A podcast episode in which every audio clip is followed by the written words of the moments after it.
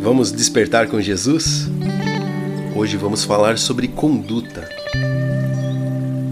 Continuando os estudos em Provérbios, agora capítulo 10, os versos 2, 4, 9 e 10. Esse é um texto devocional escrito pela Esther Xavier. E hoje estamos no nosso terceiro dia de dedicação especial ao Senhor, através de jejum, oração e mais leitura da Bíblia. Quando dedicamos tempos especiais ao Senhor, crescemos e amadurecemos espiritualmente. Ficamos mais atentos aos seus sinais, mais sensíveis à sua voz. Hoje vamos falar sobre trabalho, honestidade, que a nossa conduta mostra quem somos. Vamos lá então, livro de Provérbios, capítulo 10, verso 2. Diz assim: Aquilo que se consegue com desonestidade não serve de nada, mas a honestidade livra da morte.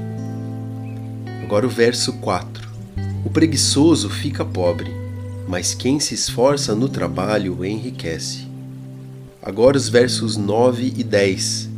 A pessoa honesta anda em paz e segurança, mas a desonesta será desmascarada. Quem esconde a verdade causa problemas, mas quem critica com franqueza trabalha pela paz. Sempre nos achamos honestos, porém muitas vezes mentimos sem nem perceber. Falamos algo rápido para agilizar alguma coisa ou damos alguma desculpa isso não deixa de ser mentira.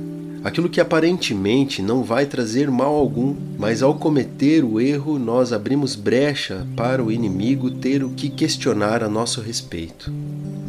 Aquele de nós que trabalha com honestidade receberá o fruto do seu trabalho com bênçãos, pois enriqueceu da forma que Deus se agrada.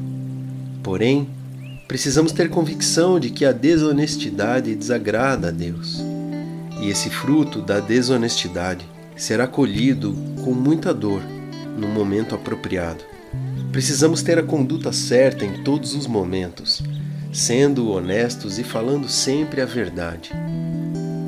Quando começarmos a ser honestos com Deus e conosco o tempo inteiro, vamos começar a usufruir das promessas e bênçãos de Deus em nossas vidas. Vamos orar juntos? Pai, te pedimos que a nossa conduta seja correta, independente da circunstância. Que sejamos esforçados em fazer o bem, em trabalhar com honestidade e adquirir bens já abençoados por ti. Que sejamos sempre honestos em tudo que fizermos. Essa é a nossa oração em nome de Jesus. Amém.